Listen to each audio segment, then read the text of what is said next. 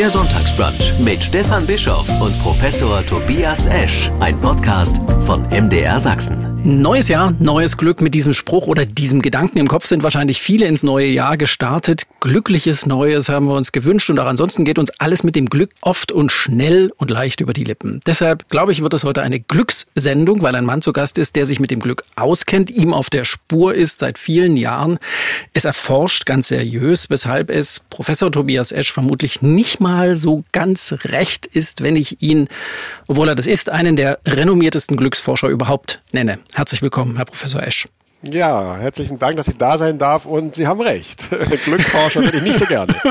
Warum? Ja, da können wir jetzt sofort einsteigen. Also, ich sage mal so viel. Wenn wir über das Glück sprechen, dann neigen wir dazu, es zu banalisieren.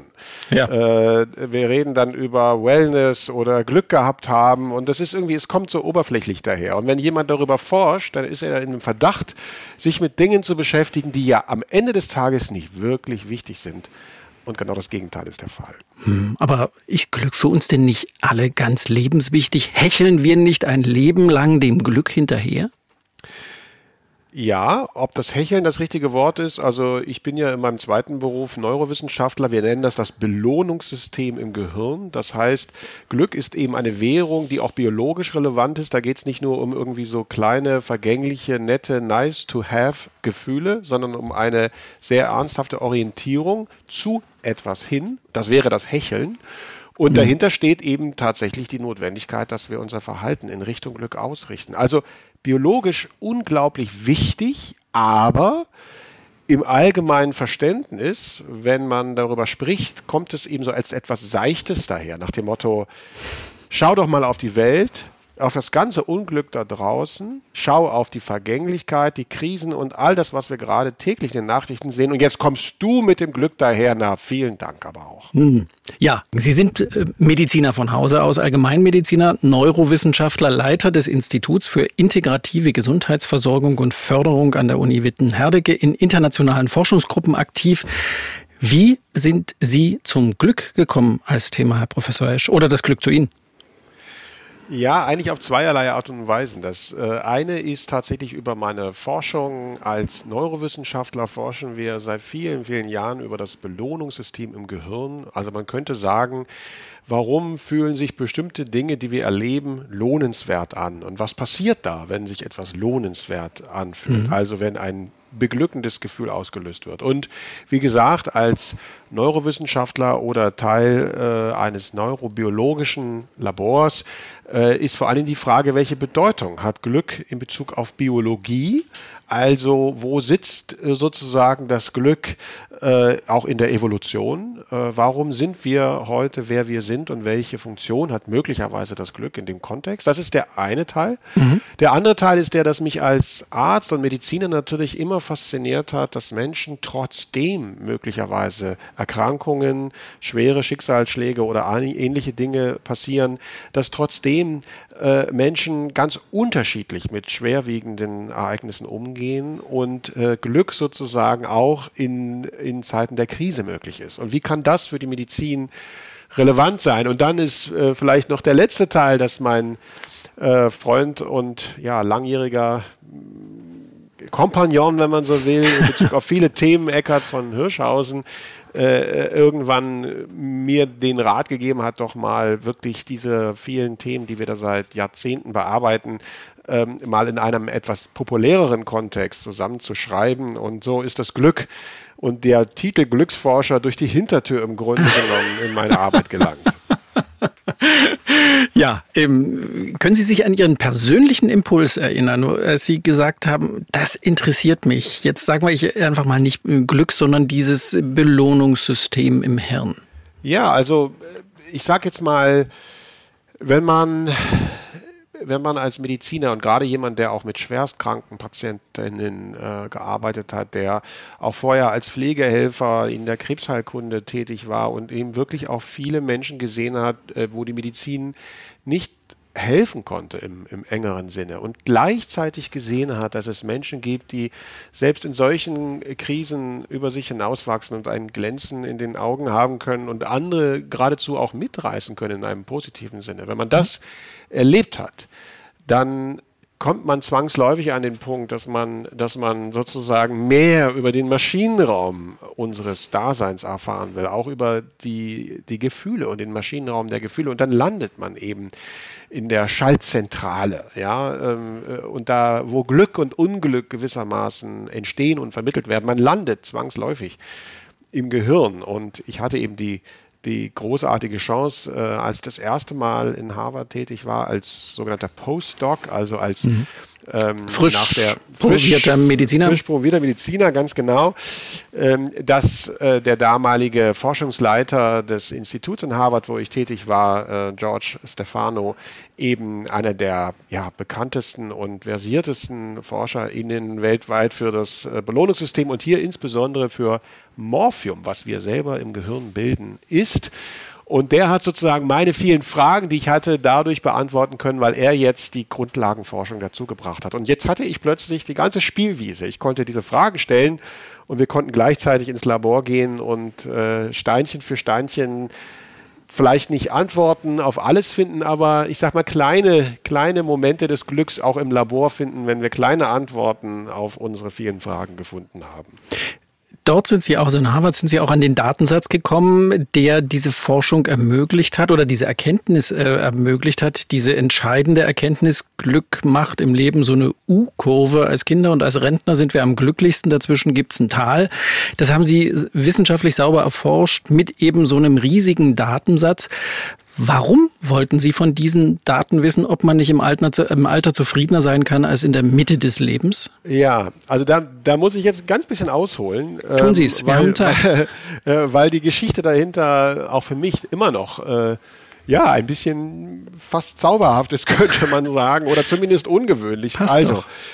Ähm, Gehen wir nochmal zurück zum Belohnungssystem des Gehirns. Also wir haben uns gefragt lange, was sind sozusagen die Kern, Bausteine eines, einer Belohnungs, eines Belohnungserlebens und haben dann eben gefunden, dass es äh, im Grunde genommen drei wesentliche Kategorien von Neurotransmittern, also von Botenstoffen gibt im Gehirn, die unterschiedliche Glückszustände auslösen.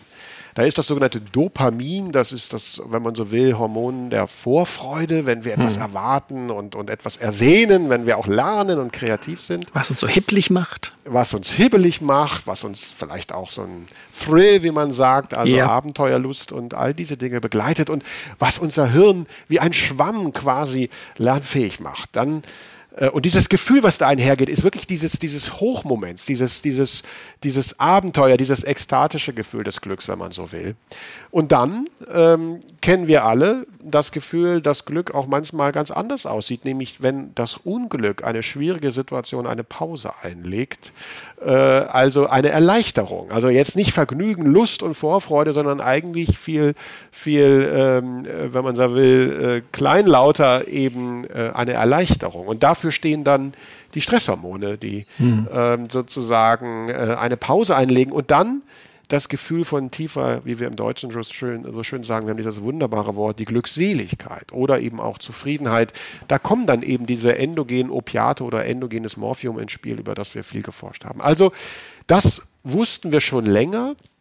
Was wir dann gefunden hatten, waren, dass an unterschiedlichen Stellen in der biologischen Evolution diese einzelnen Botenstoffe auseinander hervorgegangen sind. Also wir konnten eine Art chronologische Sequenz herstellen, dass das eine nach dem anderen entstand. Und wenn das passiert in der Biologie, in der Evolution, dann wird es interessant, weil dann scheint es eine Art innere Logik zu geben, also eine Art inneren Zusammenhang, warum aus A, B und dann C wird. Mhm. Und aus diesem Zusammenhang haben wir dann das, was ich das Modell des Glücks oder die Neurobiologie des Glücks nannte, entwickelt, nämlich dass es drei Formen von Glück gibt. Eben diese Vorfreude, Typ A, die Erleichterung Typ B und die Zufriedenheit oder Glückseligkeit Typ C und dass die innerlich miteinander zusammenhängen und dass, wenn das so wäre, erstmal nur im Modell wir die waghalsige Behauptung aufgestellt haben, und das war zu der Zeit wirklich äh, geradezu paradox, deswegen nennen ja, wir das heute ja. auch das Zufriedenheitsparadoxon, ja. denn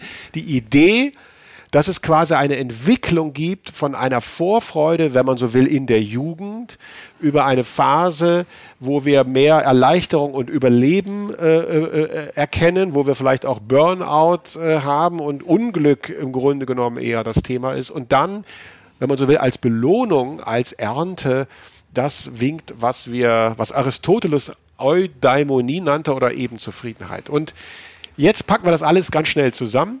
Daraus wurde die Idee, wenn das für den Menschen auf die Lebenszeit gelten sollte, das war jetzt nur erstmal eine reine modellhafte, waghalsige Überlegung, mhm. dann müssten wir besonders viel Vorfreude Typ A in der Jugend, Stresserleichterung in der mittleren Lebensphase und vor allen Dingen Zufriedenheit und Glückseligkeit bei den Höherältrigen finden, was total paradox zu dem äh, schien, was wir sonst mit dem Alter verbinden. Weil man mit, mit dem Alter natürlich auch kranker wird, logisch. Weil Ganz genau, es gibt weil, weil die Annahme ist, Ganz genau. Wir, wir alle kennen dieses Zitat, mit dem wir groß geworden sind, was Schopenhauer zugeschrieben wird. Und ich konnte es bei Schopenhauer aber nirgends finden. Nämlich, Gesundheit ist nicht alles, aber ohne Gesundheit ist alles, alles nichts. nichts. Ja. Das heißt, die Gesundheit zu einer Art Gott erklären, dass ohne Gesundheit das Leben keinen Sinn oder eben nicht mehr Glück spenden oder was auch immer sein kann. Das heißt, die Vorstellung auch, als wir mit diesem Modell oder als ich das Modell herausbrachte und sagte, wenn das so stimmt, nur mal rein theoretisch, wenn es wirklich stimmen würde, dass es diesen Zusammenhang gäbe, dann müssten die Älteren die Zufriedeneren sein. Und dann guckten mich natürlich alle, inklusive ich mich selbst, im Spiegel an und sagten, na, ob das wohl stimmt. Der junge Deutsche hat eine Meise. So, ganz genau. Weil, weil das ist doch logisch, dass wenn Menschen älter werden, haben sie mehr Erkrankungen, also geht es ihnen schlechter und außerdem sind die alten Menschen, von denen wir sprechen, die wir in den Medien hören, die sind irgendwie alle griesgrämig und geizig und zaudernd und, und, und man will sie nicht um sich haben. Das passt doch alles nicht. So, und jetzt wird ein Schuh draus. Wir hatten eben diesen großen Datensatz, 200, über 200.000 Personen, die man über 40 Jahre äh, in der sogenannten Harvard äh, Nurses Health Study, also in der Krankenschwesternstudie, zu der dann später auch durchaus Männer mit eingeschlossen wurden, äh, die Datensätze vorhanden. Und aufgrund eines Zufalls, wie das manchmal so ist, hatte man einen Fragebogen mitlaufen lassen über die 40 Jahre, die über die Lebensqualität auskommt, äh, der über die Lebensqualität und die Lebenszufriedenheit Auskunft gibt. Und, jetzt kommt's, mhm. ich wusste, weil dieser Fragebogen sehr äh, lange etabliert ist, dass der zwei unterschiedliche, wenn man so will, Summenscores, also zwei unterschiedliche äh, Bereiche äh, abfragt, nämlich die seelisch, geistig, wenn man so will, psychische Befindlichkeit und die körperliche.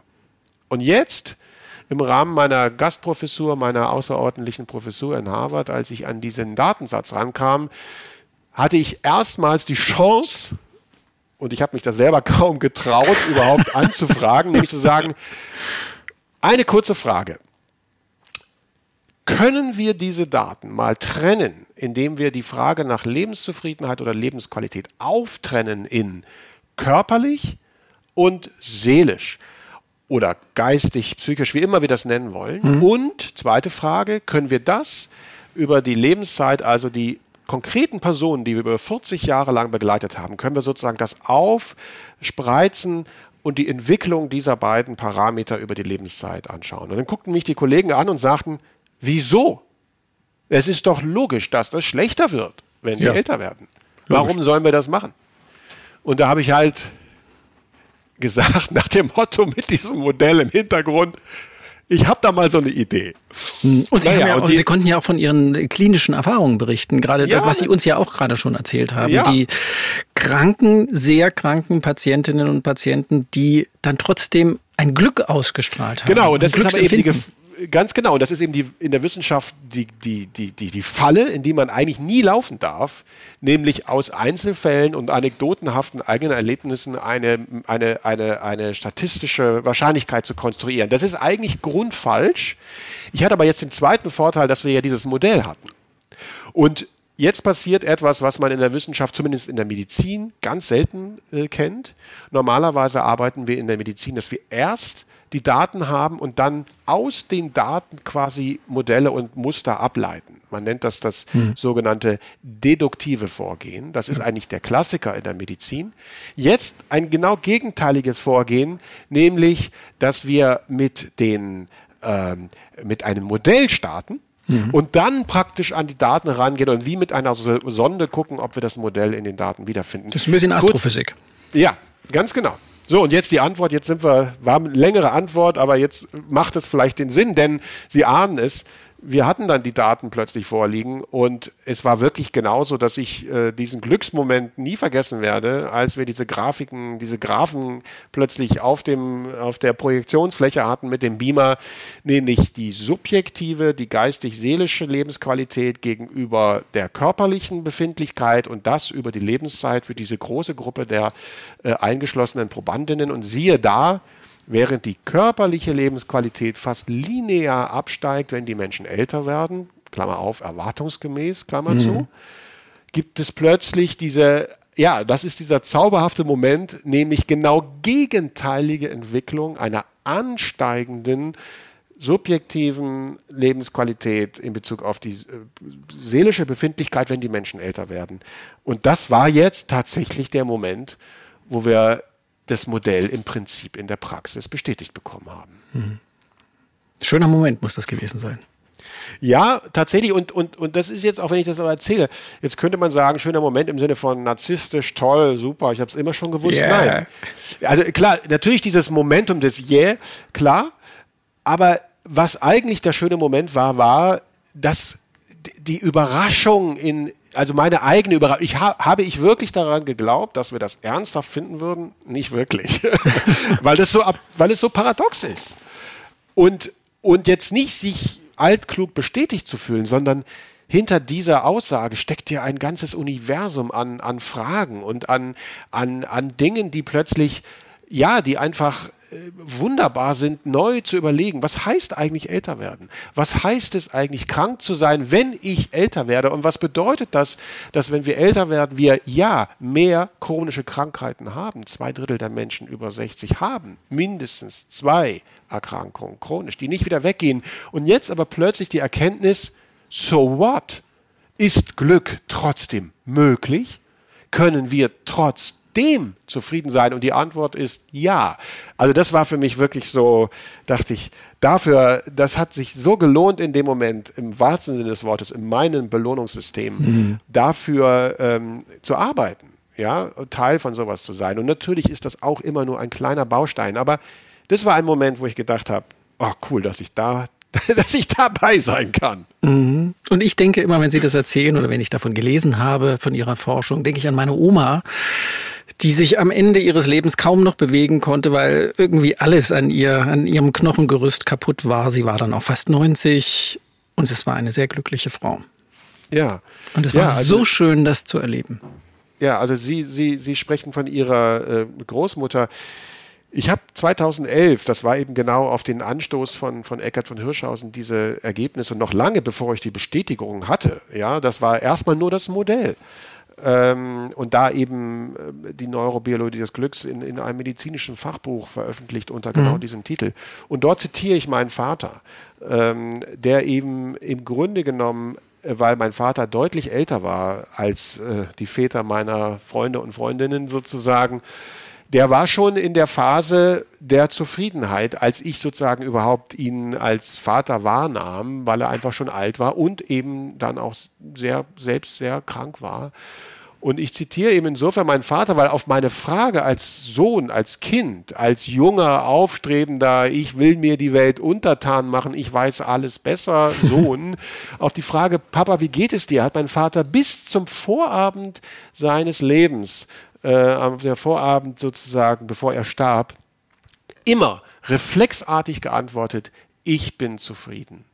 Und das hat mich als Kind wahnsinnig gemacht, weil ich immer ja. gedacht habe, das, das reicht mir nicht. Also erstens, ich glaube es dir nicht. Und zweitens, das reicht mir nicht, das kann doch nicht alles sein. Das, das soll jetzt, darauf soll das Leben zugehen. Ich sehe dich, du kannst nicht mehr gucken, du kannst nicht mehr hören, du kannst nicht mehr laufen, du hast Schmerzen, du kriegst kaum mehr Luft und du sagst mir, das ist zufrieden und das, das soll es jetzt sein? Hm. Um dann zu merken, als ich selbst sozusagen meine eigenen Forschungen anschaute, dass mein Vater im Grunde genommen vor meiner Nase der Lehrmeister war, der mir genau das gezeigt hat. Ich wollte es nur einfach nicht wahrhaben. Hm. Haben Sie selber jetzt inzwischen das Gefühl so, ich hab's, ich habe den Glückscode? ja, das ist natürlich. Äh, also, ich habe ja eben gerade gesagt, man sollte als Wissenschaftler nie den Fehler machen, aus Einzelfällen das Ganze Große abzuleiten. Mhm.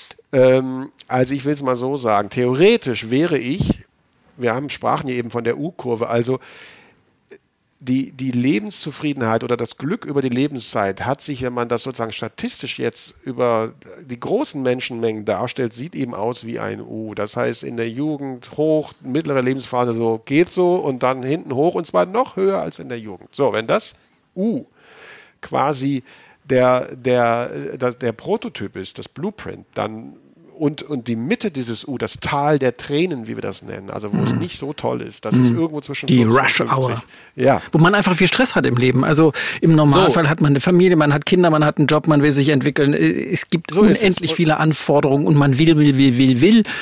Ja, das macht so, einfach Stress. So ist es. Und dann kommen noch die ersten, die ersten gesundheitlichen Einschränkungen. Dann ja. gibt es vielleicht im Job Probleme, dann gibt es ja. Konflikte, dann gibt es Mobbing und dann gibt es Corona und ja. Inflation und die eigenen Eltern, die vielleicht krank werden und Hilfe. So, kurzum, ich bin jetzt, um ehrlich zu sein, 52, das heißt theoretisch wäre ich, wenn ich jetzt eins zu eins meine eigene Forschung über meine Lebenskurve lege, müsste doch, äh, müsste ich jetzt sagen, haha, super, ich bin durchs Tal der Tränen durch, alles wird gut. Äh, mhm. Äh, wenn ich jetzt ganz ehrlich bin, ähm, hätten Sie mich vor einem Jahr gefragt, hätte ich gesagt, ja, da, da, ich spüre diese Zufriedenheit und Glückseligkeit auf mich zukommen. Im Moment ist mein Leben auch ziemlich kunterbunt, um ehrlich zu sein, wie das Leben vieler Menschen in der Post-Corona und sonst was Zeit. Und dann würde ich mal sagen, ich habe noch Luft nach oben. Ich habe noch Luft nach oben. Das ist eine schöne Formulierung. Und äh, Luft nach oben ist vielleicht eine wunderbare Brücke zu dem, was jetzt bei mir hier auf meinem Stichwortzettel steht, Alltag. Sie sind Arzt. Sie sind als Professorleiter des Instituts für integrative Gesundheitsversorgung und Förderung an der Uni Witten-Herdingen. Was hat denn Glück mit Medizin zu tun? Also die ganz einfache Antwort ist, Optimisten leben länger und Optimisten werden weniger krank. So, das ist mal die, aller, die einfachste Antwort. Gibt es das, das auf Rezept? Äh, ja, äh, gibt es tatsächlich. Also wir haben ja, ich habe ja hier an der Uni genau deswegen die Universitätsambulanz gegründet, die erste allgemeinmedizinische echte Universitätsambulanz in Deutschland, die wirklich auch diesen Status einer rechtlichen Status einer Universitätsambulanz hat und tatsächlich bei uns können alle Patienten jedweder Kasse in Deutschland, das haben wir verhandelt, mit ihrer Chipkarte oder wenn sie privat versichert sind oder sonst was, ohne oder whatsoever mit, mit dem Schein vom Amt, können zu uns kommen mhm. und lernen tatsächlich, denn wir haben wenn man so will, ein Training entwickelt. Ähm, das klingt jetzt wie, wie, wie Coaching oder sowas, aber wir haben wirklich die, die zentralen wissenschaftlichen äh, Erkenntnisse der Forschung in diesem Bereich in einen, in einen acht Wochen Kurs äh, gebracht und den lernen bei uns Menschen, die noch nie irgendwie sich mit diesem Thema weiter beschäftigt haben, ob die Bluthochdruck haben oder Schmerzen oder Darmerkrankungen, äh, Immunerkrankungen, whatsoever. Die lernen tatsächlich dieses Rezept, wenn man so will, durchs tägliche Tun. Also äh, man, es gibt es auf Rezept, ja. ähm, nur insofern, welche Bedeutung hat das für die Medizin? Ähm, wir sehen das bei den Herz-Kreislauf-Erkrankungen, wir sehen das auch. Ähm, bei Krebserkrankungen mit aller Vorsicht, aber wenn man sozusagen schaut, ja. wie groß ist die Sterblichkeit, wie groß ist die Lebenserwartung, wie häufig sind solche Erkrankungen, wie gesagt, gilt nie für den Einzelfall. Einzelfall. Es wäre sonst fatal, weil man am Ende noch an seiner Erkrankung möglicherweise schuld ist, weil man nicht genügend haha glücklich war. Nein. Mhm. Andersrum wird ein Schuh draus. Wir sehen A, Menschen, die eher eine optimistische, äh, positive Lebenseinstellung haben, die haben einen Vorteil. Das geht runter bis aufs Immunsystem. Wir können das auf einzelne Immunzellen, Abwehrzellen runterbrechen. Das ist erstmal ein Vorteil. Das ist jetzt kein Wunderpille, aber es ist ein Vorteil. Und B, und das ist der zweite entscheidende Punkt, sonst müssten wir das nur zur Kenntnis nehmen, man kann das durchaus in Teilen trainieren. Das heißt nicht, man kann jetzt plötzlich oder soll eine rosarote Brille aufsetzen und soll jetzt trainieren, immer zu lachen. Das wäre dumm. Ja, das, darum geht es nicht. Sondern man kann trainieren, wie man auf bestimmte Lebensereignisse schaut wie man damit umgeht, wie man diese Muster, mit denen wir alle auch im Alltag unterwegs sind, Einstellungen, wie man die verändert, um ein bisschen sozusagen in Richtung positiver Lebenseinstellung zu gehen. Und das und jetzt untersuchen wir das. Wir sind eine wissenschaftliche Einrichtung, wir sind eine Universität, das müssen wir natürlich zeigen, aber es gibt viele Hinweise und Daten, dass das tatsächlich eine positive medizinische mhm. Konsequenz hat. Und wenn Sie das so erzählen, denke ich an eine Sendung im Oktober mit dem Schriftsteller Stefan Schwarz, der einen unheilbaren Krebs hat, der ein sehr lustiges Buch über sich, den Krebs und die Therapie geschrieben hat. Und einer seiner wichtigsten Sätze, den ich mir immer äh, merken werde, der mich völlig verblüfft hat, der gesagt hat, gute Laune ist Teil der Therapie. Ja, äh, ja, genau. Und jetzt, jetzt wird es interessant. Also wenn das ein Stefan Schwarz sagt, dann wird man ihm das erstmal so abnehmen und durchgehen lassen. Wenn ich das als Mediziner sage, kommen natürlich mit Recht, mit Recht, absolut mit Recht, die vielen ja. Menschen, die den Finger heben und sagen, Vorsicht. Du willst dich hier bloß rausmachen, rausreden. Du willst dich hier nur rausmachen, du willst, du willst das äh, Risiko, die Schuld, die Verantwortung an den Patienten zurückdelegieren. Ja, nicht nur das. Du willst am Ende des Tages sogar ich sag mal, nicht nur die Verantwortung abgeben, sondern äh, wenn etwas nicht gut gelaufen ist, äh, sozusagen durch die Banalisierung im Grunde genommen ähm, ähm, die, die Medizin diskreditieren, könnte man fast sagen. Mhm. Oder andersrum, den Patienten ähm, in seiner, in dem, was ich den inneren Arzt nenne, also in, die, in, dem, in dem Wunsch, die Selbstheilung, wenn man so will, zu beschleunigen, ihn im Grunde genommen selbst verantwortlich machen dafür, wenn es nicht funktioniert hat. Mhm. Und ähm, insofern muss man, muss man sagen, gute Laune ist Teil der Therapie. Es geht nicht darum, da, da, das ist für mich, da werde ich ganz allergisch, es geht nicht darum, den Menschen, die, die wirklich schwerstes Schicksal äh, äh, erleiden oder einfach schwer krank sind oder einfach auch nur, denen es einfach nicht gut geht, äh, zu sagen, hey, lach doch mal, gute Laune, haha. Nein, das ist, das wäre zynisch und das, das ist, das ist eine feine Gratwanderung. Darum geht es aber eben gar nicht. Es geht einfach darum, zu schauen, wo stecken Potenziale, wo, wo, wo sind Möglichkeiten, selbst in anerkannt schwierigen Lebenssituationen, Stichwort Zufriedenheitsparadoxon. Niemand bestreitet, dass das Alter schwierig ist. Niemand mhm. bestreitet, dass eine chronische Krankheit, Schmerzen, dass das schwierig ist. Das wäre absurd, das zu leugnen. Deswegen ist Gesundheit ja so wichtig. Aber die entscheidende Frage ist, dass du hast recht, das ist alles wahr wir wollen das nicht negieren oder wegwischen. Aber kannst du trotzdem etwas finden, für das es sich lohnt zu leben, für das es sich lohnt aufzustehen, für das es sich vielleicht auch lohnt zu kämpfen? Und selbst wenn das nicht klappt, weil das ist keine Garantie auf Heilung, das ist, wäre total absurd. Selbst wenn das nicht funktioniert, macht es vielleicht einen Unterschied, in welcher Haltung du auch diese Erkrankung durchlebst, ob du den ganzen Tag dich als Opfer fühlst und haderst, was jeder verstehen kann, mhm. oder ob es gelingt, in all dem, was sie von ihrer Großmutter beschrieben haben, und ich habe ganz viele Beispiele von PatientInnen, die sagen, ich liege hier bettlägerig, komme nicht mehr raus, aber der Baum vor meinem Fenster und die Vögel, die ich da sehe, die ich jeden Tag beobachten kann, die geben mir zumindest ein, eine Hoffnung ähm, auf, auf, auf was auch immer. Also können wir diesen Teil zumindest integrieren und sei es auch nur, um das Leiden zu lindern. Mhm. Das ist der Teil, den die integrative Gesundheitsversorgung bei Ihnen ausmacht. Ganz genau. Mhm. So ist es. Den inneren Arzt aktivieren, das haben Sie gesagt. Äh, wie macht man das? Also ganz banal könnte ich sagen, Sie haben ja gesagt, gibt es das auf Rezept?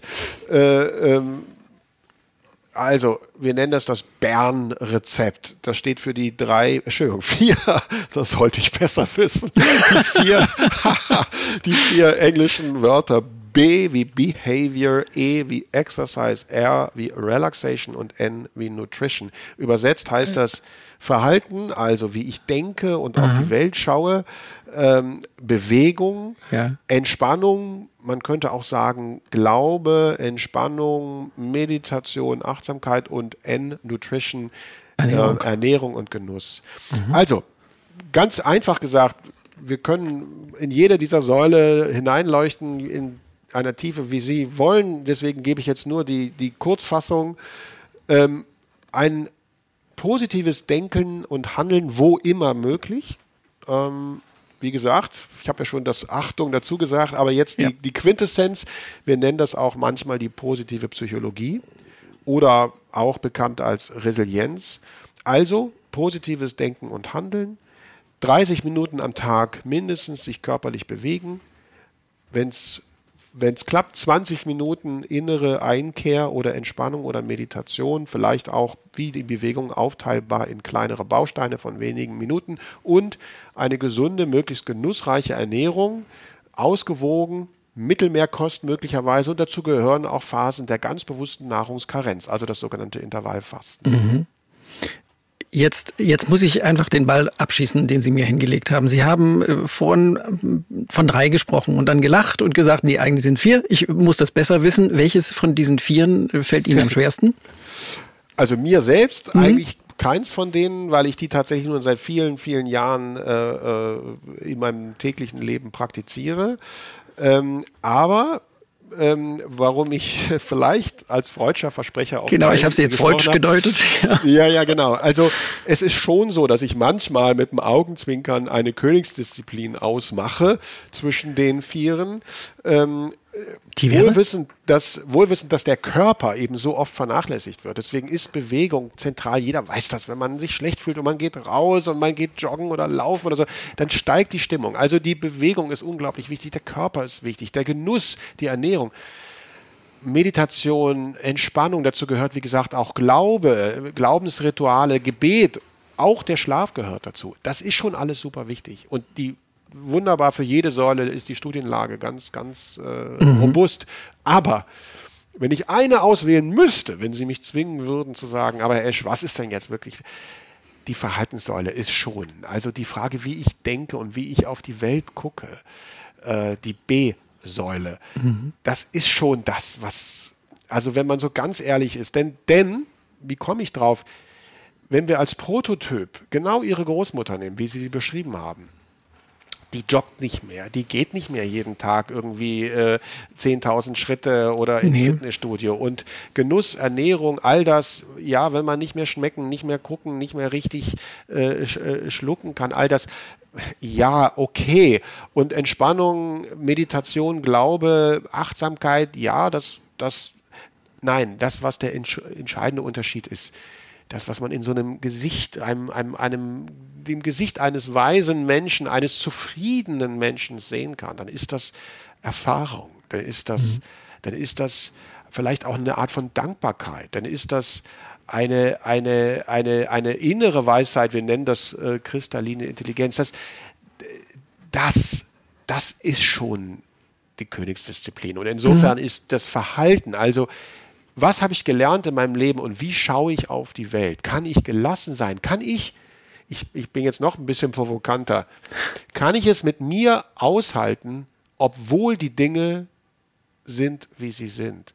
Und ganz am Ende, ich will jetzt nicht all das ganze Gespräch in einem Satz zusammenfassen, Och, aber gar nicht so schlecht. Kann ich ganz am Ende spürte ich schon als junger Pflegehelfer und dann durchs ganze Studium immer, dass die zentrale Frage, die durch, um die wir manchmal auch als Mediziner wie das Kaninchen und die Schlange herumkreisen, die zentrale Frage ist, kannst du mit der Tatsache, dass du sterben wirst, am Ende des Tages deinen Frieden machen?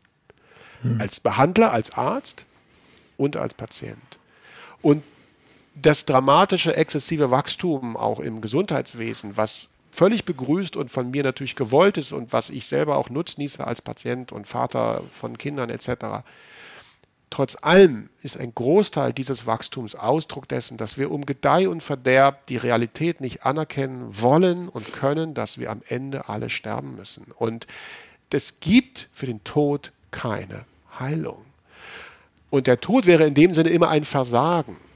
Und das umzudrehen und zu gucken, ja, aber, das ist im Grunde genommen der Kern dieser B-Säule, der Verhaltenssäule. Gelingt es mir, in all dem anerkannt nicht Guten, für mich meinen Frieden zu machen, wohlwissend, dass mehr an mir gesund ist und lebendig, solange ich atme, als krank.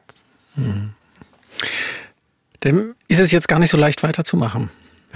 Ich finde das einen ganz wichtigen Satz. Ähm, ich äh, frage jetzt nicht das Naheliegende, ob Sie diesen Frieden schon gemacht haben. Ähm, ich würde gerne an den vier Säulen anknüpfen, die Sie genannt haben.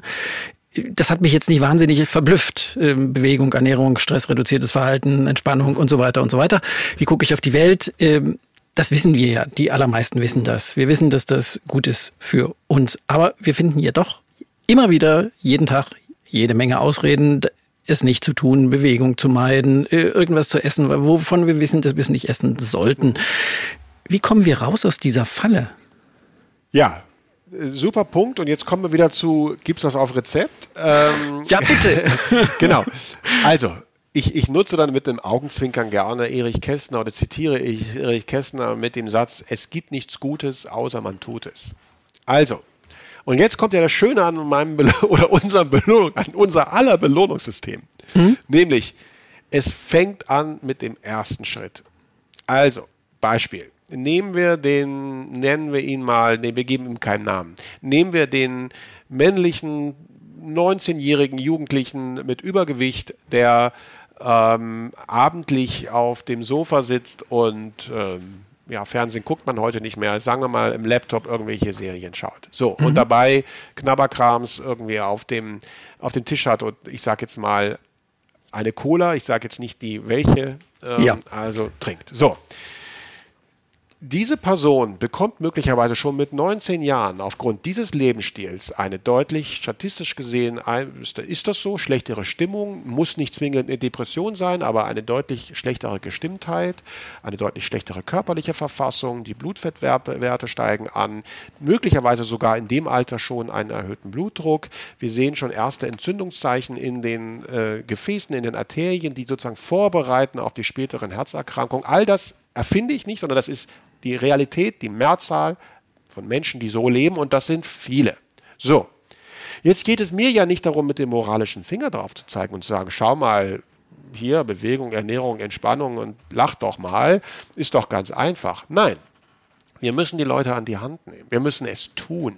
Deswegen haben wir ja genau diese Ambulanz hier gegründet. Deswegen haben wir diese Programme gemacht. Deswegen machen wir Apps, die da draußen von Krankenkassen an die Mitglieder vergeben werden, mit mhm. denen wir genau versuchen. Entspannungs-Apps.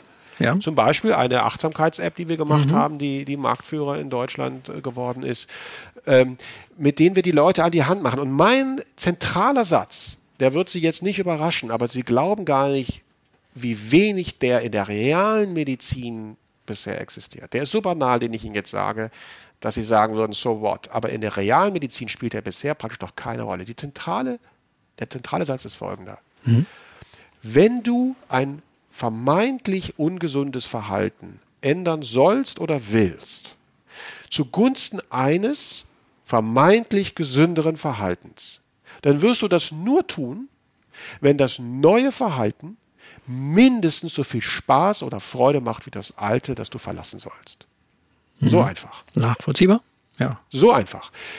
Wenn das nicht passiert, dann ist alles nur Schall und Rauch. Aber das kann ich natürlich nur erfahren, wenn ich es mache. Wenn ich Exakt sitzen so, bleibe. Jetzt gehe ich also hin, ich nehme jetzt diesen Jugendlichen. Der kommt möglicherweise, weil er dann schon Luftnot kriegt oder sonst was, zu mir in die Praxis oder in die Ambulanz, in die Universitätsambulanz. Und ich nehme die Werte und pipapo und dann sehen wir das Ganze. Und niemals vor, schau doch mal, wie schlimm, sondern erstmal abholen. So, dann suchen wir uns aus den vier Säulen eine raus, wo wir anfangen. Die aller einfachste und erste, wo, wo Resonanz ist. Möglicherweise hören wir, dass die, dieser Jugendliche, den ich gerade entworfen habe, gerne Sport guckt.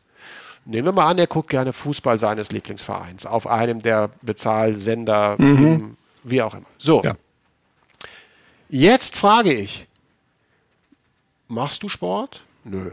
Gehst du mit Fahrrad oder irgendwas zur Arbeit oder Schule, Ausbildung? Nö. Wann hast du das zuletzt gemacht? Schulsport. Sag, hast du noch Sportschuhe?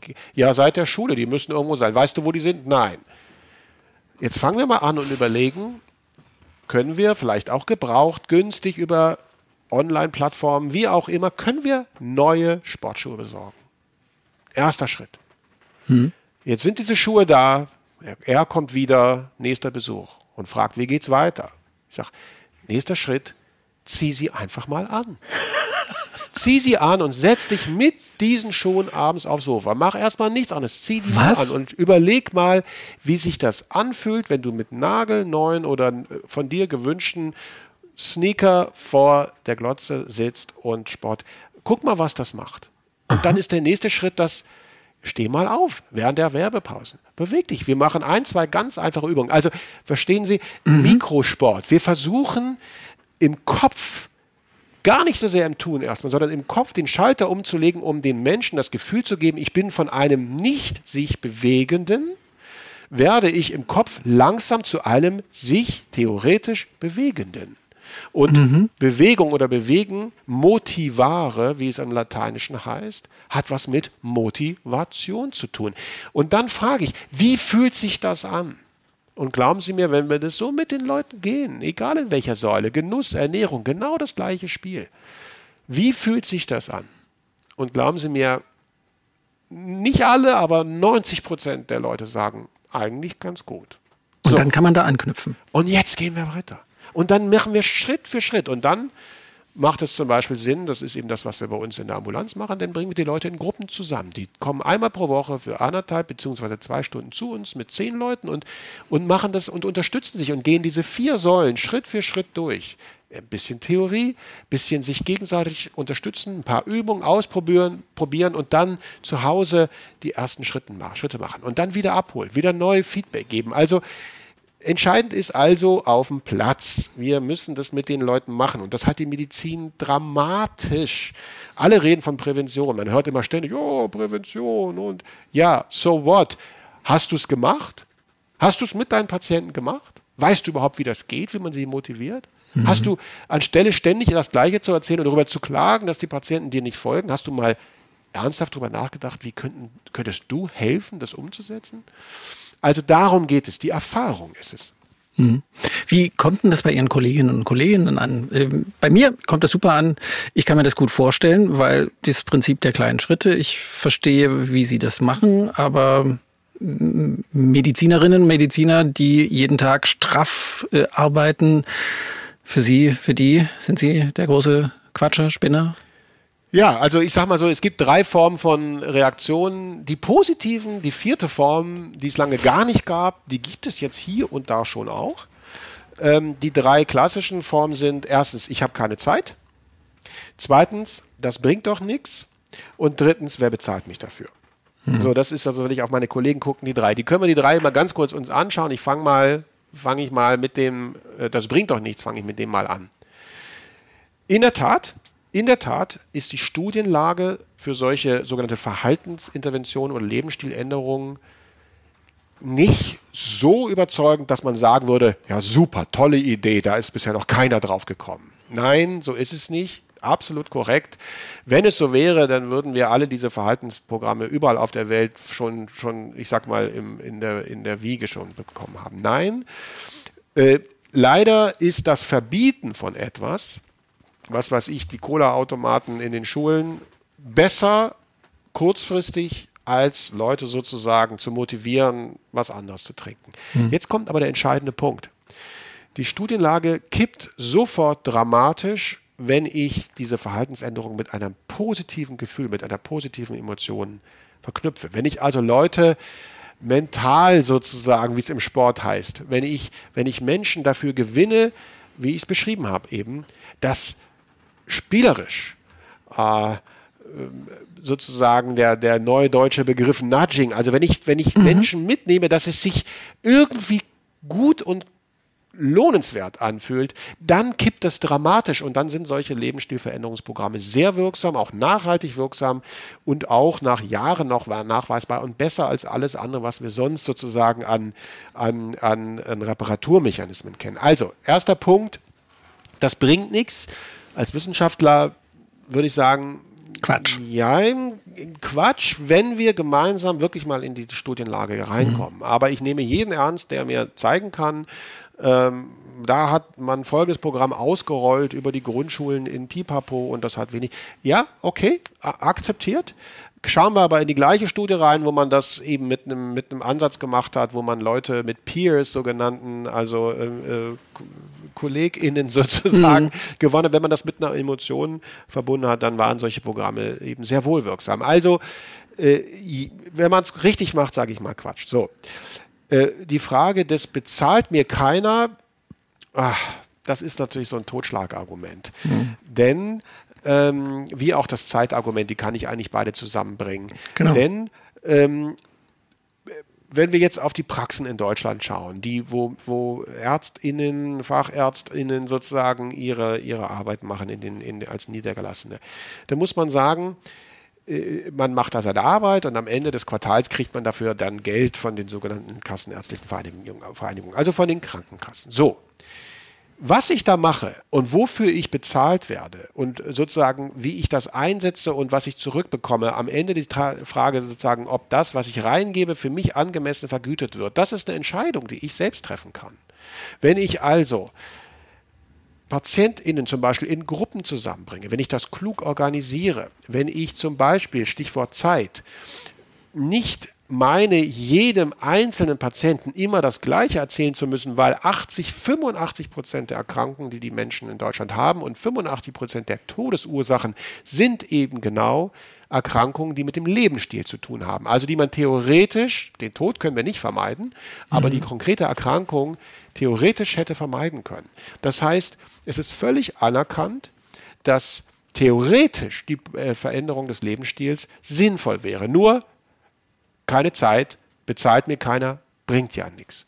Wenn wir also es schaffen, nicht im Vordergrund zu haben, ich müsste jetzt jedem zweiten Patienten oder im Grunde genommen fast jedem immer wieder das Gleiche erzählen. Du müsstest mal, wenn ich stattdessen überlege, kann ich zum Beispiel ein, ein kleines Video aufnehmen, kann ich einen Clip machen, kann ich, kann ich äh, in meiner Praxis ähm, ähm, Mitarbeitende gewinnen, sozusagen als Trainer zu fungieren, kann ich das delegieren, kann ich also genau ein, dieses lineare Setting Arzt oder Ärztin trifft Patient, Patientin und behandelt eins zu eins, zwei Minuten Medizin dann raus, kann ich das durchbrechen, indem ich sozusagen neue innovative Wege gehe und zum Beispiel ein Video mache von mir, wo ich Anleitungen gebe. Also kann ich kreativ werden in dem Bereich. Dann mhm. kann ich Zeit sparen und, Stichwort Bezahlung, niemand sagt ja, dass ich am Ende des Quartals einen so und so hohen Betrag erwirtschaften muss. muss. Wenn ich selber auf 5000 Euro am Ende des Quartals, vielleicht 10.000 Euro am Ende des Quartals nach drei Monaten verzichte, dafür aber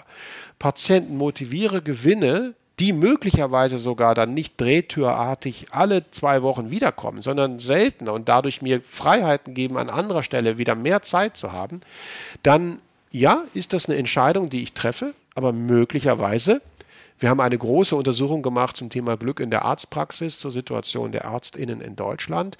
Ähm, sinngemäß, da geht es vielen da draußen nicht so richtig gut mit ihrer Arbeit. Und wenn ich zufriedener werden will, dann muss ich vielleicht ein bisschen aus dem Hamsterrad des Effizienzgewinns heraustreten und meine eigene Zufriedenheit eben mit in die Waagschale werfen und dann kann es sein, dass diese Art eben sehr viel mehr Zufriedenheit stiftet. Nicht nur für die PatientInnen, sondern auch für mich als Arzt. Das überträgt sich. Erlebe ich gerade, persönliches Beispiel, in meiner neuen Hausarztpraxis, ein junger Hausarzt, der das alles ganz anders macht und zufrieden wirkt und äh, auch nie gehetzt wirkt. Das finde ich ja. super, super, sehr angenehm. Eine positive Erfahrung nach mehreren anderen. Professor Tobias Esch ist zu Gast, der Leiter des Instituts für integrative Gesundheitsversorgung und Förderung an der Uni Witten-Herdecke, sage ich jetzt einfach nochmal ganz formal, damit wir es im Kopf haben. Arzt, Neurowissenschaftler, Gesundheitswissenschaftler und ein Mensch, der sich wissenschaftlich mit dem Glück beschäftigt. Ein rundum glücklicher Mensch, könnte man dann auch sagen. Herzlich willkommen nochmal, Tobias Esch. Ja, hallo. Ich habe das mit dem ringsrum Tobias, äh, ringsrum äh, glücklichen ringsrum Menschen. Tobias. ringsrum Tobias, ja, das ist jetzt kein Kunststück bei Ihnen. Aber habe ich das richtig zusammengefasst mit dem ringsrum glücklich? Ah, ja, also wie gesagt, ähm, wenn man meine Arbeit anschaut, ja, dass ich mich mit diesen Themen beschäftigen darf, das ist einfach wunderbar, weil ich glaube auch, dass das Themen zumindest sind, die mich selbst inspirieren und, und die ich für hochrelevant halte, wie vieles andere auch relevant ist. Aber für mich ist das eben ein, ein, ein, ein Arbeiten in einem Bereich, der, der noch viele Fragen erlaubt und, und mhm. noch nicht erforscht ist. Insofern das ja. Dicke Bretter zu bohren. So klingt es auch. Bretter bohren, ja. ja. Ob ich selber sozusagen jeden Tag, wenn ich aufstehe, äh, mit einem Grinsen in den Spiegel schaue, da würde ich sagen, nö. Danke. Das äh, wäre dann wahrscheinlich auch ein bisschen unglaubwürdig, wenn Sie mir das ja. jetzt so gesagt hätten. Und es ist auch nicht so. Aber nee. das ist auch mein eigener Ansporn. Ich bin auf der anderen Seite jemand, der, ähm, der wirklich versucht, nach dem Motto zu leben, walk your talk. Also ich möchte eben auch in den Spiegel schauen können. Und wenn ich das nicht kann, und das kommt schon auch häufiger vor, dann weiß ich genau, was ich machen muss. Mhm, das ist sehr schön. Können Sie uns ja dann auch nochmal verraten, was Sie dann machen? Ich würde gerne nochmal bei der Forschung bleiben. Mhm. Wenn es um Glücksforschung geht, dann kommt in seriösen Texten gern ein sogenannt dazu, die sogenannte Glücksforschung. Und Glücksforschung landet dann gern auch schon in Anführungszeichen das klingt dann immer so oder wirkt auf mich so, als würden die Menschen, die sich damit befassen, dann selber gar nicht an die Erforschbarkeit, also an die wissenschaftliche Erforschbarkeit von Glück glauben.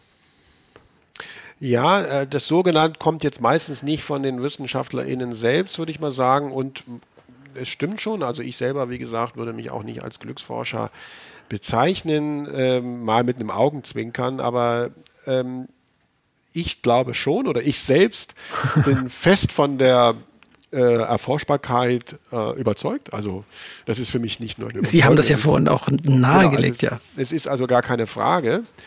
Ähm, das so genannt, ja, ist, wenn man es mal ein bisschen auf den provokant sagen möchte, ist es so, man, man entschuldigt sich fast dafür, dass in einer Welt, die doch von Elend und Unglück nicht nur geprägt ist, sondern man hat das Gefühl, wenn man eine jedwede Nachrichtensendung anschaut, das ist jetzt auch nicht neu, was ich sage, es ist fast schon ein bisschen mhm. Wohlfall, das überhaupt zu sagen, dann leben Nachrichten, dann lebt diese Welt natürlich vom Unglück der anderen und dem Gefühl, dieses Unglück selbst irgendwie vermeiden zu müssen oder zu wollen. Das heißt, in einer Welt, die den Obertitel trägt Unglück, mhm. kommt das so genannt bei der Glücksforschung daher als eigentlich eine Art Entschuldigung. Mhm. Nach dem Motto: Man kann doch gar nicht weiß, glücklich sein.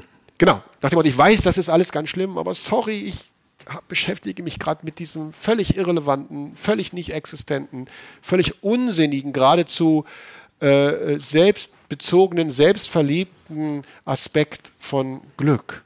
Mhm. Und das sage ich natürlich ein bisschen mit der Ironie, weil als Neuro Wissenschaftler in einem biologischen Kontext ich natürlich mit völliger Überzeugung sagen kann, das Glück ist alles andere als banal, oberflächlich oder Wellness, sondern ist eine ganz harte, harte biologische Währung.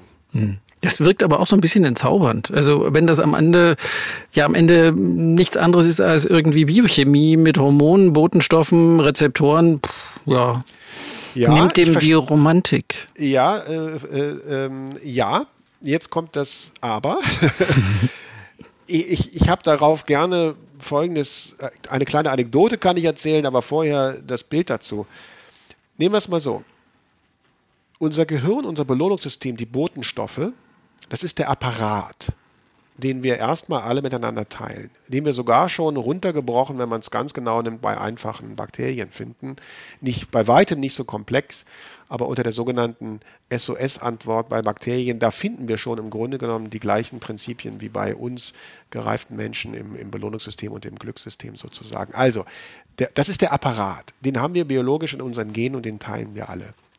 Wenn wir das als Bild nehmen, könnten wir sagen, das ist das Instrument. Das mhm. ist das Klavier, mit dem ich sozusagen, nehmen wir es mal als Klavier, als Beispiel, geboren werde. Und da gibt es den Steinway-Flügel oder den äh, äh, äh, Bechstein oder den was auch immer, was auch immer. Ähm, Flügel. Und dann gibt es die nur neben Klaviere. Das, und da gibt es das scheppernde äh, Schiffer- oder Kneipenklavier, das Verstimmte. Das heißt, es ist immer ein Klavier. Das ist die Biochemie, das ist das Nüchternde, die Erkenntnis, dass eben ähm, äh, wir alle dieses System teilen. Aber es gibt natürlich unglaubliche Schattierungen in A, der Qualität des Instrumentes und B, und jetzt wird es ja noch viel spannender für mich, es hängt doch davon ab, was wir darauf spielen, welche, welche Melodie wir spielen, welche Musik und wie, wie wir das gelernt haben. Ich werde nie vergessen, als ich als junger Student ähm, damals, ich hatte parallel zum Medizinstudium äh, die Zulassung für das Musikstudium mit Klavier als Hauptfach und Trompete als Nebenfach und hatte dann mich für die Medizin entschieden letztendlich, habe aber während des Studiums eben trotzdem in einer Band und an verschiedenen Stellen Trompete gespielt. Und wir waren wirklich recht gute Musiker, sage ich mal, natürlich Laien, aber recht gute Musiker. Und wir hörten eines Tages in dem Probenraum, in dem wir waren, nebenan vom Nachbarraum sehr so interessante, aber so quäkende Trompetenlaute.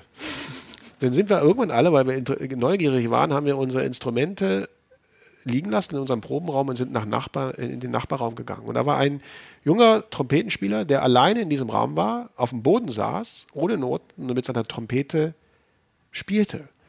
Und der konnte ganz offensichtlich nur sehr, sehr wenig Trompeten spielen. Aber mhm. der hat sein Herz so dermaßen in dieses Spiel gepackt, dass wir, wir waren absolut hin und weg. Wir haben alle da uns auf dem Boden gesessen, wir haben geschwiegen und eine halbe Stunde, wir kannten den nicht, der hat auch nicht aufgehört, der hat sich nicht stören lassen, haben eine halbe Stunde nur gelauscht und wir waren hinterher wirklich zu Tränen gerührt, weil der so verschmolzen war mit seinem Instrument, dass er mit seinen Möglichkeiten, die er in dem Moment hatte, das Bestmögliche aus diesem Instrument gemacht hat. Das heißt, ja, es ist Biochemie, es ist eine Trompete, es ist ein Instrument. Aber was wir darauf spielen, wo wir spielen, mit welchem Herz wir das tun, wie gut wir das gelernt haben, wie wir unsere Fähigkeiten da drin weiterentwickeln, ob es Jazz ist, ob es Bach ist, ob es Klassik ist, ob es, das ist unsere ganz eigene individuelle Lebensgeschichte und Narration. Und das ist dann erst die Schönheit, die aus diesem Instrument entsteht. Es ist eben nicht das Klavier, was da steht, mhm. ist der Klang, sondern der Klang ist das, was entsteht, wenn Resonanz aus dem Instrument hervor, äh, hervorgeht. So dass wir uns äh, jetzt zugespitzt gesagt auch nicht glücklich spritzen könnten. Also wenn das Hormone sind und Botenstoffe, dann ja, lasst uns doch einfach noch einen Schuss davon nehmen. Genau, das geht aus vielen Gründen nicht und genau äh, exakt das ist der Punkt. Das geht aus vielen Gründen nicht, aus den Gründen, die ich eben gesagt habe, weil wir brauchen irgendwie dieses Gefühl, ich habe es gemacht. Es ist eben nicht das perfektionierte Instrument, es ist der Klang, der darauf gespielt wird und ja, ein schöneres, qualitativ hochwertigeres Instrument macht es vielleicht wahrscheinlicher, dass der Klang schön ist. Das mag sein, aber es ist kein grundsätzlicher paradigmatischer Widerspruch, dass ich auch trotz einer schlechten Werkseinstellung oder einer schlechten Grundausstattung, sprich Genetik, trotzdem glücklich sein kann. Mhm. Und deswegen macht zwar das Befördern des Instrumentes, das Arbeiten am Instrument mitunter manches leicht, aber das wird nicht, das, der, das wird das Mittel bleiben und nicht der Zweck. Das ist das eine. Das zweite ist dieses Gefühl, ich habe es gemacht. Also dieses Gefühl, hey, das bin ich. Das kriege ich nicht durch, durch die Pille oder die Prothese, die sozusagen an die Stelle tritt. Und das Dritte ist, die Biologie hat da was ganz Wunderbares eingebaut. Wenn es eben nicht von außen kommt, sondern von innen, dann wird sozusagen eher ein Wachstum, auch wenn man das jetzt bildlich genommen will, in Bezug auf das Belohnungssystem instruiert oder äh, äh, ausgelöst. Wenn es hingegen von außen kommt, wenn wir also durch Drogen meinetwegen genau auf diese Rezeptoren im Belohnungssystem einwirken, ähm, dann wird sozusagen dieses System stumpf ich, ich brauche dann mehr davon. Ich werde geradezu abhängig von den mhm. Drogen, weil mhm. das System sagt, stopp, das ist aber nicht von innen. Das System zieht sich zurück, die Rezeptoren werden abgebaut. Schon nach einem einfachen, einzigen Zigarettenkonsum wird die Zahl der Dopamin und dann letztendlich, ja, letztendlich der Dopaminrezeptoren wird heruntergeregelt. Das heißt, das, was eben noch Spaß machte, macht gleich schon nicht mehr so viel Spaß. Ich brauche mehr davon. Mhm. Das heißt, die Natur hat einen ein Mechanismus eingebaut, der bis auf wenige Ausnahmen, der ist nicht durchgehend bei allen Hormonen so, aber in Bezug auf das Belohnungssystem bei den meisten bedeutet, ich kann es nicht von außen ersetzen. Was ja auch äh, jeder Erfahrung, genau, jeder bestätigen kann aus seiner eigenen Erfahrung, jeder und jede, dass man, äh, was einen heute glücklich gemacht hat, muss einen nicht zwangsläufig morgen auch wieder glücklich machen. Mhm, ganz genau. Gibt eine interessante, oder es gibt wahrscheinlich noch viel mehr, aber sag mal, in, in unseren Forschungen gibt es, gibt es eine interessante Ausnahme. Das ist das sogenannte Oxytocin, das äh, Hormon der Verbundenheit, was gleichzeitig spannenderweise eben nicht nur das Gefühl von Angstlösung, Angstfreiheit und Verbundenheit mit anderen Menschen, also auf einer ganz tiefen, liebevollen Art und Weise signalisiert, sondern gleichzeitig das Hormon ist, was in der Mutter-Kind-Beziehung und im Geburtsprozess eine Rolle spielt, also das sogenannte Wehenmittel oder der berühmte Wehenhemmer, wenn man eine äh, Geburt stoppen möchte, weil, weil es äh, nicht äh, noch zu früh ist, wie auch mhm. immer, ist ein Oxytocin-Hämmer. Will sagen, Es gibt ein Hormon, was stark Verbundenheit und damit Glück auch signalisiert, was zu dem Cocktail sozusagen des Glückssystems oder der Belohnungsbotenstoffe gehört, was aber in der Biologie so wichtig ist, dass wir nicht dagegen tolerant werden, dass wir nicht äh, sozusagen stumpf werden und es herunterregeln. Das ist eines der wenigen, bei dem sozusagen dieser Mechanismus ähm, nicht funktioniert, dass das System, wenn ich das von außen gebe, zum Beispiel äh, abstumpft. Das könnte daran liegen, dass eben Verbundenheit, wenn man so will, eine so zentrale Währung ist, dass wir da nicht abstumpfen dürfen. Mhm. Ähm, in Bezug auf fast alle anderen Belohnungsbotenstoffe ist es jedoch genauso, äh, wie Sie auch sagen, dass es der Erfahrung eben genau entspricht. Du kannst das gleiche Glück eben nicht nochmal im gleichen Maße wiederholen. Mhm. Man muss immer was Neues suchen. Nein, muss man nicht. Wie man das macht, darüber reden wir gleich noch ein bisschen weiter. Professor Tobias Esch ist zu Gast, Arzt, Neurowissenschaftler, Gesundheitswissenschaftler, professionell auf der Spur des Glücks. Davon profitieren wir heute. Danke, dass Sie da also zugeschaltet sind. Herzlich willkommen nochmal, Professor ja. Tobias Esch. Hallo, gerne. Äh, wie macht man das? Was kann man konkret selber tun. Sie haben ja vorhin auch von Ihrer eigenen Situation erzählt, eben, dass manchmal auch nicht so toll ist, wenn Sie in den Spiegel gucken. Und das meint jetzt nicht, eben, Sie finden sich nicht hübsch genug. Ich nehme mal an, wir sind ähnlichen Alters, da sind wir drüber raus. Ja, nein, es meint einfach eben die Frage, ähm, bist du authentisch? Also mhm. äh, nach dem Motto, bist du sicher? Really? Wirklich? ja? Wirklich? Ja. Wenn man sich selber reden hört, auch gegenüber Patienten. Diese innere Stimme, die sagt, ehrlich? Are you sure? Dieses Gefühl. Ähm, und natürlich, wie gesagt, all die Dinge, die ich, die wir da äh, tun, dieses Bern-Modell, diese verschiedenen Säulen, wir können gleich nochmal Beispiele nennen, ähm, äh, das tue ich selbst. Insofern, ich glaube, ich stehe deutlich besser da als ohne. Aber natürlich gibt es auch bei mir Phasen, wo, wo der Stress mitunter auch mal zu viel ist. Und, und wo ich auch Dinge ändern muss und dann auch ändere. Und dieser Moment des Erkennens, ich muss was ändern, das ist eigentlich. Und es dann machen. Und es dann machen.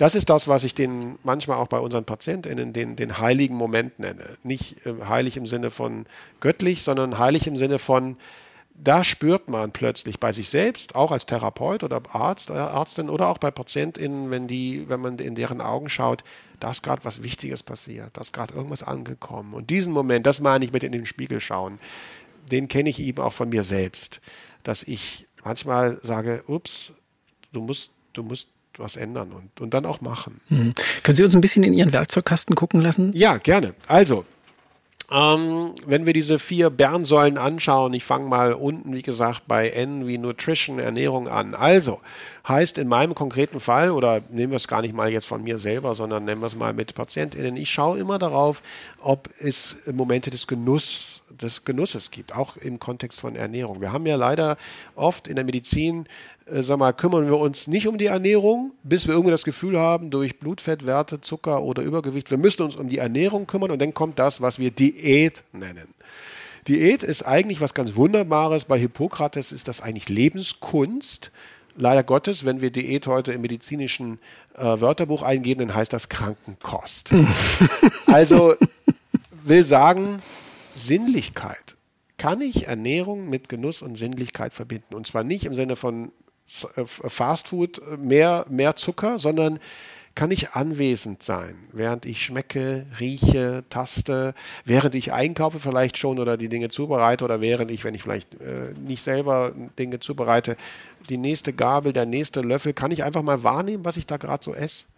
Will ich aus dem eigentlich bestehen, was ich da gerade wahrnehme oder was ich gerade esse? Also eine Verbindung wiederherstellen zwischen Nahrungsaufnahme und, und mir, also diesen Lückenschluss durch Sinnlichkeit. Und dann natürlich ähm, tendenziell, ich will ja jetzt nicht hier zu sehr ins Detail und auch noch oberlehrerhaft äh, wirken, aber es ist schon so, dass eine eher fleischorientierte, zumindest mit Wurstwaren und prozessierten fleischorientierte Ernährung eher dem Unglück dient, weil es Entzündungsprozesse, Stress und ähnliches im Körper begünstigt, wohingegen eine eher bunte, eher pflanzlich orientierte, vielleicht Mittelmeerkost äh, sowohl die Sinnlichkeit als auch letztendlich das Glückserleben und die Gesundheit befördert. Also, das wäre die N-Säule. Wenn wir die eine von unten nach oben gehen, die R-Säule, Relaxation. Also, Meditation, Gebet, Glaube, Schlaf. Wenn ich also zum Beispiel Momente der inneren Einkehr, wie ich das habe, im Alltag platziere, Momente, wo ich einfach nur wahrnehme, wie ich jetzt gerade sitze, während wir zum Beispiel dieses Gespräch führen, wenn die Menschen zuhören, wie sitze ich gerade? Mhm. Wie, ist meine, wie sind meine Schultern? Wie ist meine Atmung? Vielleicht mal die Hand auf den Bauch legen und einfach nur das Heben und Senken des Bauches während der Atmung. Mache ich. Also Kontakt mit sich selber aufnehmen. Ein Moment der des Selbstbesuches sozusagen. Wenn wir das machen, Teil unserer Forschung. Viele, viele äh, Labore der Welt, aber heute durch die Uhren, die wir tragen, die so viele Werte aufnehmen bei so vielen Menschen, kann das jeder vielleicht schon selbst nachvollziehen. Sofort kommt es zu einer Art Beruhigung des Herzens, die sogenannte Herzratenvariabilität, also die Regulationsfähigkeit des Herzens steigt an, Blutdruck sinkt, innerhalb von wenigen Sekunden. Wir haben das immer wieder selbst live im Fernsehen demonstrieren können, wie wenige Atemzüge einfach anwesend sein mhm. dazu führen, dass im Hirn, im Körper sich alles ein bisschen beruhigt. Das hat Auswirkungen aufs Immunsystem etc. pp. Wenn ich das regelmäßig mache und vielleicht nicht nur mal für eine halbe Minute, sondern zum Beispiel mit einer App, die es gibt, äh, für einige Minuten am Tag oder indem ich mich vielleicht sogar richtig gehend hinsetze, 10, 15 Minuten, 20 Minuten mhm. vielleicht sogar am Tag aufs Kissen, auf den Stuhl, aufs Sofa und ganz bewusst höre, anwesend bin, atme, dann passieren ganz wunderbare Dinge im Körper, vor allen Dingen aber reduziert sich Stress, nachweisbar. Und Sie können das? Ich tue das jeden Tag seit boah, 30 Jahren. Sie plus. tun das jeden Tag? Ja. Super. Vorbild. Naja, es geht ja nicht um Vorbild, es tut mir einfach gut. ähm, so, und dazu gesagt, ich habe gesagt, äh, dazu gehört auch der Begriff Glaube, Gebet, Spiritualität. Das ist mhm. ja in mhm. Deutschland so ein bisschen so, uh, jetzt wird es esoterisch, bis eben war es noch nett, jetzt wird es ähm, also dahinter steht so ein bisschen die Frage, gibt es auch noch etwas, mit dem du dich verbinden kannst, was, was noch mehr ist als nur aufstehen, arbeiten, essen, trinken, schlafen gehen? Äh, von mir aus Partnerschaft, Sexualität, aber gibt es noch, gibt, gibt es noch irgendetwas, für das es sich darüber hinaus lohnt, an das ich glaube, das mich inspiriert? Inspirare, einatmen, Spiritus, Geist. Gibt es etwas, was mich begeistert? Ähm, solche Dinge gehören da rein und dann gehört in diese Säule eben auch Schlaf. Einfach, wie, wie ist es mit dem Schlaf? Mhm. Will der jetzt gar nicht ins Detail gehen, aber der Schlaf eben auch, ist der, ist der ausreichend ähm, äh, erholsam. Die mhm. Säule E wie Exercise, können wir auch kurz machen. Habe ich Sport. 30 Minuten am Tag, ja, Sport, aber Oder irgendwie Bewegung. Bewegung, ganz genau. Das ist wirklich, äh, äh, ja, für die meisten von uns ist es Sport, aber das, es geht mehr um das Prinzip Bewegung. Es geht um das, kann ich mich wahrnehmen als ein sich bewegender und im Idealfall 30 Minuten am Tag und man kann das genau berechnen. Das also ideal wären irgendwie, wenn ich 1500 Kilokalorien bis 2000 Kilokalorien in der Woche verbrenne für sozusagen das, was ich unter dem Label Bewegung und der Sport subsumiere. Mhm. Heißt am Tag eben runtergebrochen eine halbe Stunde spazieren gehen oder schon ein bisschen strammes spazieren gehen, mhm. walken oder joggen. Puls ein bisschen hochziehen. Ja. Auf diese Weise. Und so, und dann kommt die was, was wir die Königsdisziplin genannt haben, die B-Säule, Verhalten, Behavior, auch wie gesagt gerne mitunter positive Psychologie oder manchmal auch Resilienz genannt, wobei ich will das gleich an der Stelle anmerken. Ich bezeichne eigentlich alle vier Säulen zusammen als Resilienz. Also auch der Körper ist eben wichtig. Resiliere. Resilienz heißt zurückspringen. Das heißt, dass ich nach einem stressigen oder ähm, einschneidenden Ereignis wieder zurück zu meinem inneren, zu meiner inneren Balance finde. Da ist eben der Körper auch wichtig, aber ja, es stimmt schon. Die Verhaltenssäule, das bedeutet eben Rituale der Dankbarkeit zum Beispiel. Kann ich mich hinsetzen am Tag und mal überlegen, vielleicht abends, gibt es ein, zwei, drei, fünf Dinge, für die ich an diesem Tag dankbar bin? Mhm. Oder ist mir etwas geglückt? Oder ein Glückstagebuch aufschreiben, Begegnungen mit Menschen auf der Arbeit, im Privaten, im Sport, in der Freizeit, etwas, was ich gehört habe, was ich gelesen habe. Irgendwo gab es Dinge, die sich richtig gut und mich beglückend angefühlt haben. Gibt es Momente des Flows, wo ich ganz versunken und erfüllt gewesen bin in etwas? Gibt es, dass mir jemand etwas äh, geschenkt hat, dass mir jemand äh, die Tür aufgehalten hat, dass mich jemand angelächelt hat? Habe ich das überhaupt wahrgenommen? Also äh, ganz bewusst auf Dinge schauen, die in meinem Leben sind, die ich nicht erfinde. Ich soll sie mir nicht einreden. Und ich soll auch die Dinge, die vielleicht nicht gut gelaufen sind, nicht negieren. Aber gibt es Dinge, die ich trotz allem vielleicht sonst verpasst hätte, wenn ich nicht meine Aufmerksamkeit dorthin lenken möchte. Dazu gehören soziale Kontakte, Freundschaften. Wann habe ich zuletzt meine besten Freundinnen und Freunde angerufen? Wer sind die letzten zehn Nummern auf meinem Handy-Display? Sind das Leute, die mir wirklich was bedeuten? Mhm. Wo, wo bin ich im Kontakt mit Dingen, die mir gut tun und wo tue ich anderen gut und was spielt das, welche Rolle spielt das in meinem Alltag? Mhm. Bei mir in mein Glückstagebuch kommt heute Abend dieses Gespräch. Das ist doch auch schon ganz viel wert, wenn sich Arbeiten immer so anfühlt. Ach, wunderbar. Professor Tobias Esch, Sie wirken sehr positiv. Ist das anstrengend für Sie? Nein, überhaupt nicht. Gar nicht. Ähm ich bin wirklich, wenn Sie mich sehen würden im Alltag, bin überhaupt nicht jemand, der immer mit einem Grinsen und äh, wo die Leute sich vielleicht drumherum fühlen, ach, wie macht er das? Nein, ich, ich, ich stelle mich selbst zur, zur Wahl, ich stelle mich selbst zur Verfügung. Ich, ich bin selber auch ein Lernender und mache daraus auch überhaupt keinen Hehl. Und das macht es eben nicht anstrengend. Ich muss nicht vorgeben, etwas zu sein, was ich nicht bin. Das ist für mich, das ist nicht der Weg. Mhm. Ich, ich bin am besten und am glücklichsten, wenn ich authentisch bin, selbst wenn es mir gerade nicht gut geht. Mhm. Das ist eine gute Brücke zu äh, einer Frage, die ich jetzt so die ganze Zeit im Hinterkopf habe. Wir reden die ganze Zeit darüber, wir machen das auch ganz praktisch. Sie machen das ganz praktisch. Eben, das kann natürlich auch so einen Druck erzeugen, so einen Glücksdruck. Los, ja. du musst jetzt glücklich sein. Streng dich mal ein bisschen an, verdammt nochmal. Das ist es doch auch nicht. Nein, überhaupt nicht. Es ist aus zwei Gründen nicht. Erstens funktioniert es nicht. Zweitens kommt dann das Element des, der Schuld hinein. Wenn ich jetzt nicht glücklich bin, dann habe ich nicht ausreichend geübt. Ja. das ist, äh, äh, geht gar nicht. Zumal, wenn wir schon krank sind, dann können wir alles andere gebrauchen, aber bloß keine Schuldkomplexe. Und das Dritte ist, ich habe eben gesagt, dass das, was mich selber mit am glücklichsten macht, dann ist das Authentizität.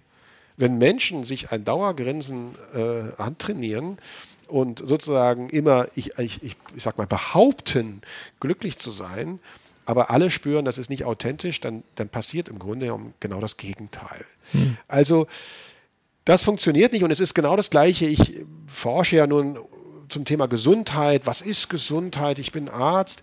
Es geht überhaupt nicht darum, ein, ein Bild von ewiger Jugend oder ewigem Glück oder ewigem Zufriedensein äh, zu kreieren und zu behaupten. Denn das würde uns alle unter wahnsinnigen Druck setzen. So ist das Leben nicht. Ähm, Nein, es ist so, dass wir versuchen, ähm, ich sage jetzt mal, mit Licht im, in den Maschinenraum des Belohnungssystems und des Glücks hineinzuleuchten, Mechanismen zu finden, Menschen auch ein Stück weit abzuholen und zu sagen, Unglück, das Tal der Tränen, die U-Kurve, die Phase, wo mhm. das Glück nur noch selten um die Ecke schaut, das ist normal. Stell nicht dein gesamtes Leben in Frage und äh, auf den Kopf und ändere alles nur, weil du gerade unglücklich bist, denn das Unglück ist normal. Das ist normal. Schau dich um rechts und links. Es geht anderen auch so. Hallo? Die Frage ist, kannst du mit dir sein? Und ist das jetzt eine Situation, wo ich tatsächlich eingreifen muss, weil die Dinge geraten außer Kontrolle zu geraten, weil ich über die Leitplanke meiner eigenen U-Kurve hinaus äh, drifte? Oder können wir das alles noch im Rahmen halten und dann ein Stück weit auch die Aussicht, vielleicht nicht versprechen, aber zumindest die Hoffnung eröffnen, dass es besser wird und zwar ganz von alleine. Mhm. Und das ist das, was sozusagen unsere oder Schöne meine Botschaft. Forschung sagt. Es ist genau, es geht eben nicht darum, etwas zu erzeugen, was nicht ist. Es geht ein Stück weit darum, wenn man so will, Gelassenheit mit dem, was ist, zu lernen und das nicht, weil ich das toll finde, sondern unsere Forschung sagt, hey, ganz ehrlich, das ist total normal. Aber die Chancen sind gar nicht schlecht, dass wenn du das jetzt durchstehst, dass es besser wird. Mhm. Bleib ein bisschen gelassen, wart's ab. Mhm. Und dass ich äh, das Gefühl von Lebenszufriedenheit oder Glück, wie auch immer man das jetzt nennen will, auch irgendwann mal entkoppelt von ja, hm, dem kaputten Knie oder sowas. Ja, genau ja. so. Und, und, eben genau wie Sie von Ihrer Großmutter gesprochen haben, ich von meinem Vater und inzwischen natürlich von vielen Tausenden von PatientInnen und, und Probandinnen in unseren Studien, nämlich dass dieses Entkoppeln, Sie haben es gesagt, aber eben auch dass Dankbarkeit zum Beispiel. Wie oft höre ich in unseren Studien und Forschungen und Gesprächen auch mit Älteren dieses, dieses Gefühl der Dankbarkeit. Mhm. wo hat das eigentlich Platz in unserer Gesellschaft? Wo hat das Platz in unserer Medizin? Wann hat mein Arzt mich mal gefragt, wofür ich dankbar bin? Oder was mich inspiriert oder was meinem Leben Sinn gibt? Ob ich mich zu Hause fühle in meinem Leben, ob ich Heimat empfinde, ob ich mich in der Firma, in der Partnerschaft, in dem Funkhaus, in der Universität, in der ich täglich bin, fühle ich mich da zu Hause? Wofür stehe ich morgens auf? Was, was, was lässt mich glauben? Was lässt mich hoffen?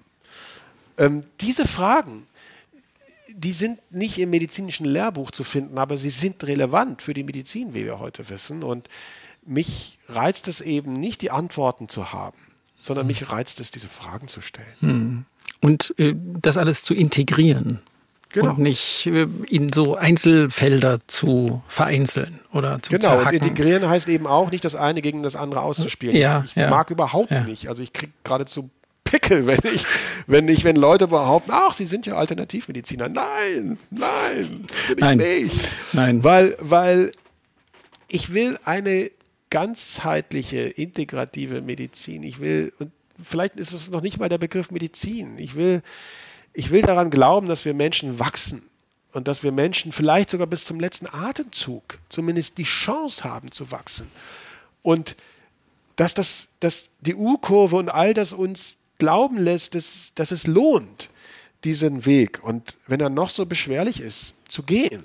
Mhm. Und das ist eben nicht eine Person, nicht einer hat die Antwort, nicht, nicht, nicht dies, die eine Pille. Es ist alles Teil von etwas Größerem oder wenn man so will, von etwas Integriertem. Es ist nicht alternativ. Nichts, nicht das eine ist besser als das andere. Und wenn da noch ein Name dran hängt, also die Therapie XY mit einem Trademark und einem Namen, dann bin ich völlig allergisch. Ja, das geht ja auch ganz schnell und das kann ja auch manchmal ganz gefährlich sein, wenn man zum Beispiel Krebs hat. Da ja. muss man auch ganz aufpassen. Eben, Sie haben von der, von der U-Kurve, das will ich nochmal kurz ansprechen, äh, erzählt, dieses ganz wichtig, diese ganz wichtige Erkenntnis, dass man im Alter sehr zufrieden sein kann, auch wenn das, das Äußere erstmal dagegen zu sprechen scheint. Wie kann man denn dieses Ungleichgewicht verändern, dass wir meistens in der Gesellschaft die älteren Unzufriedenen mehr hören als die Zufriedenen? Das ist ja, ja. so eine Wahrnehmung, die ganz viele Menschen haben. Genau, die, die Zufriedenen würden wahrscheinlich auch die besseren Botschaften transportieren, die uns allen mehr helfen würden. Genau, und da ist eben genau, da liegt das Problem schon im Namen selbst. Der Zufriedene oder die Zufriedene, die hat gar nicht das Bedürfnis, da rauszugehen und groß rumzutönen. Denn anders als diese Glücksmomente, Hochmomente, Master-Moments der Jugend, die so laut und ekstatisch daherkommen, ist der Zufriedene, der ein inneres Lächeln hat, eine innere Freude, im Grunde genommen jemand, der den Mund gar nicht mehr groß aufreißt, sondern der oder die mit einer gewissen Selbstverlorenheit vielleicht sogar ähm, zufrieden ist. Und solange man ihn oder sie nicht fragt, wird der oder diejenige nicht daherkommen und sagen, hey, schau mal, schau mich mal an, wie zufrieden ich bin. Das heißt, die Lauten sind eher die Unzufriedenen. Und das erzeugt vielleicht, das ist eine mögliche Erklärung, ich will nicht behaupten, dass ich auf alles die Antworten da habe, ich habe sie bestimmt nicht, aber das wäre eine Möglichkeit, warum wir überproportional die Unzufriedenen wahrnehmen und mit dem Alter, weil wir ja selbst jünger sind und wir Angst haben vor Krankheit, und vor dieser U-Kurve und dem und runtergehen. Deswegen schauen wir auf die Älteren natürlich mit dem Blick der Jüngeren und für die ist natürlich die körperliche Einschränkung und all das erstmal furchtbar. Ja, also die Annahme, dass man all das nicht mehr kann und kann und können wird und dass es nicht mehr zurückkommt, wird natürlich als Defizit wahrgenommen. All das führt dazu, dass unser Blick auf das Alter durch Defizit, durch Einschränkungen und all das eben geprägt ist, was, was das Alter negativ erscheinen lässt. Also die Frage, wie ändern wir das? Zwei, drei, vielleicht allzu banale, aber trotzdem vielleicht in der Umsetzung gar nicht so einfache Dinge. Das eine ist, wir müssen die zufriedenen Älteren fragen. Mhm. Wir müssen sie sichtbar sie machen. Sichtbar machen. Ja. Wir müssen die, wie ich in unserer Forschung manchmal finde, weil wenn man diese U-Kurve sich bildlich anguckt, wenn man sie nur als U wahrnimmt, und die drei Phasen des Glücks oder der Lebenszufriedenheit A, B, C. A in der Jugend, C tendenziell bei den Älteren Glückseligkeit, Zufriedenheit und B das Tal der Tränen. Wenn man das bildlich anschaut, dann hat man doch sofort die Idee, dass dieses U eigentlich an zwei Ecken aufgehängt ist. Oder wenn wir daraus eine Brücke machen würden, eine Hängebrücke, dass es zwei Brückenpfeiler gibt, nämlich die Jugend und die Älteren. Mhm. Und wenn wir das übertragen auf uns auf, als Gesellschaft, dann bedeutet das die Großeltern und die Enkel. Und jetzt schauen wir mal in Gesellschaften rein. Wir haben das spaßeshalber für verschiedene ähm, ähm, äh, indigene und, und andere Gesellschaften mal gemacht und geguckt, kulturell überliefert. Dann finden wir sehr häufig eine geradezu heilige Verbindung. Selbst in der Bibel finden wir das, ihr müsstet werden wie die Kinder, um ins Himmelreich zu gehen oder einzukehren. Äh, bei Matthäus.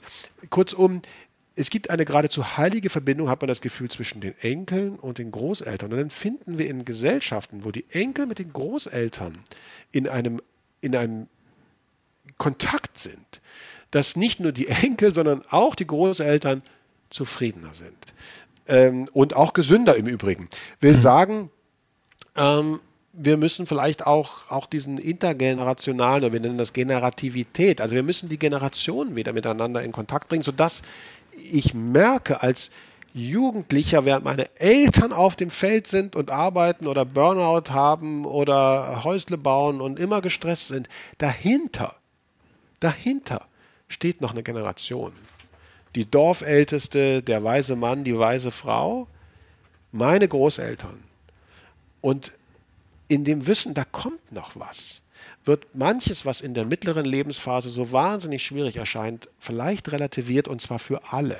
Das heißt, und das will jetzt kein allzu romantisches Bild entwerfen, aber eine Möglichkeit ist natürlich, dass wir die Generationen, dass wir sie nicht nur sichtbar machen, sondern dass wir die Generationen einfach auch viel mehr wieder unter einem Dach versammeln. Mhm. Ja, dass man nicht so viele Wege hat, die man dann überwinden muss. Ja. Dass man näher beieinander, also rein praktisch näher beieinander ist. Ja. Das macht es für alle leichter. Ja, das kann ich auch gut nachvollziehen. Herr Professor Tobias Esch, ich gucke mal auf die Uhr. Ähm, Ihr letzter Glücksmoment, an den Sie sich spontan erinnern? Ähm, ich stand gestern am Grab meines Vaters ähm, in der Nähe von Hamburg, im schleswig-holsteinischen.